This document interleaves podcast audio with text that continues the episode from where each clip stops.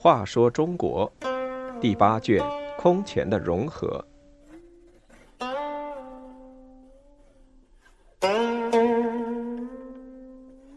二，从奴隶到皇帝。石勒从一个部落小首领，经过坎坷，终于占领河北广大地区，建立后赵。随后又统一北方，成为十六国中较大的一个政权。其原因是他重用张兵等人，采用了一系列较好的措施。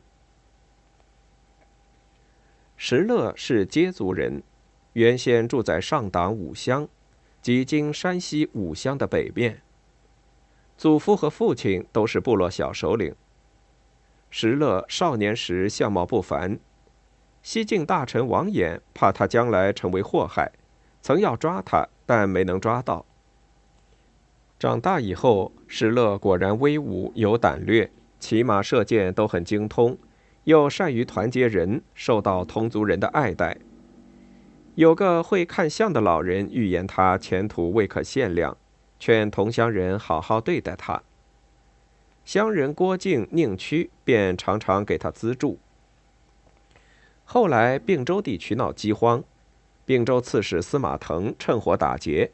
让士兵抓了许多胡人，卖到山东为奴，用这些钱充军费，中饱私囊。为了防止胡人逃跑，要他们行走时两人一家。当时二十多岁的石勒也在其中，被卖到持平师欢家。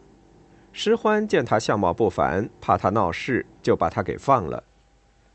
石勒离开师欢家后，先联络了王阳等八个朋友。然后再联络郭敖等十人，号称十八旗。他们带着掠夺来的布匹珍宝，又去联络失欢的凌家木马帅姬桑。当时正值八王之乱，成都王司马颖的部将公师藩在河北起兵反晋，姬桑、石勒等便前去投靠。石勒作战勇敢，曾被任命为前队督。后来，公师藩战败被杀，石勒与姬桑只得逃走。姬桑自称大将军，召集亡命之徒，于永嘉元年（公元307年）攻下邺城，烧杀淫掠，大肆破坏，这座建于汉末的名都毁于一旦。不久，姬桑兵败被杀。公师藩战败后，石勒与姬桑分道扬镳。带领部众投靠了刘渊，被任命为辅汉将军。刘渊称帝后，让石勒攻略河北冀州。永嘉三年（公元309年），石勒攻下几百个乌壁，发展到十多万人马。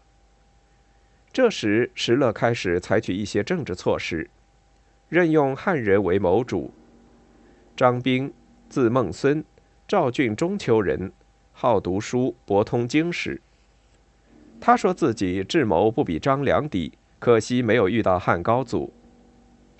后来他提剑到石勒军门求见，石勒感到此人确有谋略，任命为右长史、大执法。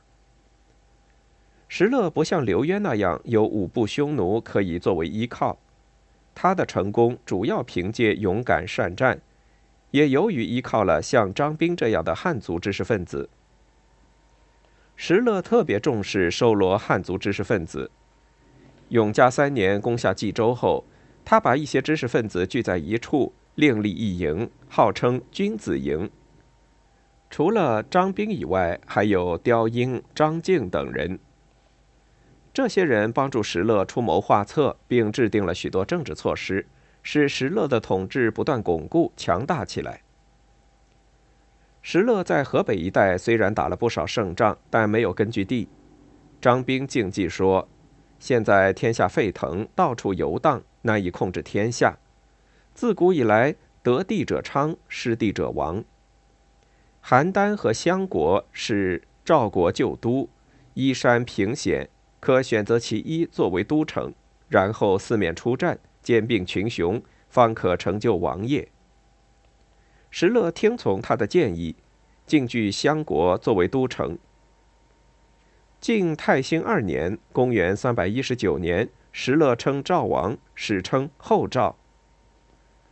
石勒又听从了张兵的意见，建立学校，让将吏子弟三百多人入校学习。他还命令大臣和地方州郡官每年推荐有道德学问的人来朝廷，由张兵加以考核后任用为官。石勒提倡儒学，宣扬佛教，其目的自然是为了巩固自己的统治。他虽然不识字，但很重视读书学习。他常常叫人为他读《左传》《史记》《汉书》，听懂大意之后，常常能提出自己的见解，评论古代帝王的善恶，使大臣大受启发。有一次，他让人读《汉书》。当听到李时齐劝刘邦实行分封制，立六国贵族后代为封国国君，他就大惊说：“这办法不行，怎么能安定天下呢？”